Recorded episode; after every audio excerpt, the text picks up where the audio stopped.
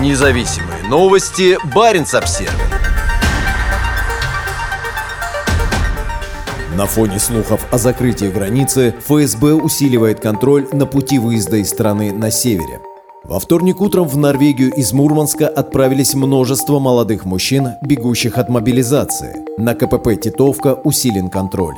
О северном маршруте из России узнает все больше мужчин. Цены на авиабилеты из Москвы и Санкт-Петербурга в Мурманск взлетели до небес, а водители микроавтобусов с многократной визой в Норвегию никогда раньше не видели желающих, готовых заплатить любые деньги за место в транспорте, который сможет перевести их через границу. Некоторые платили до 500 евро за место, рассказал Баренц Обсервер водитель, часто курсирующий между Мурманском и Киркинесом и пожелавший остаться неизвестным. Сейчас в Норвегию курсируют как легковые машины, так и микроавтобусы. Обычная дорога из Мурманска занимает 4 часа, но с учетом нынешних очередей на Титовке и в пункте пропуска Борисоглебск на границе поездка длится намного дольше. Похоже на то, что для бегущих из страны шенгенская виза стала золотым билетом. Параллельно с этим на железнодорожном вокзале в Мурманске развивались российские флаги, и военный оркестр играл прощальный марш для только что мобилизованных, уезжающих на поезде на поля сражений в Украине.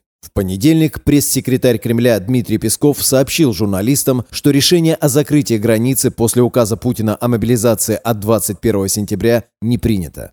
При этом некоторые СМИ сообщают, что Россия может закрыть свои границы для подлежащих мобилизации уже в среду. Все гостиницы в Киркинессе заняты россиянами, которые ждут свободных билетов на авиарейсы до Осло и далее в Европу. Уже к 7 утра толпы мужчин ждали проверки документов и регистрации на контрольно-пропускном пункте в Титовке на полпути между Мурманском и границей. В понедельник полиция Киркинесса сообщила о росте числа российских мужчин, пересекающих границу. Аналогичные сообщения поступают с пунктов пропуска на границе с Финляндией на севере. У всех мужчин призывного возраста, бегущих сейчас в Норвегию, есть шенгенские визы. Иммиграционное управление страны сообщает, что число просителей убежища из России за последние несколько дней не увеличилось. В период с 21 по 25 сентября зарегистрировано 12 просителей убежища из России, рассказал Баренц Обзервер Томас Тейс Хауган. Это примерно столько же, что и в предыдущие недели. Обладатели туристической шенгенской визы могут находиться в Европе до трех месяцев и свободно перемещаться между странами.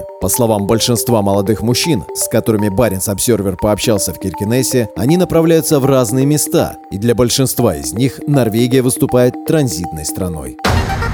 Независимые новости. Баренц Обсервер.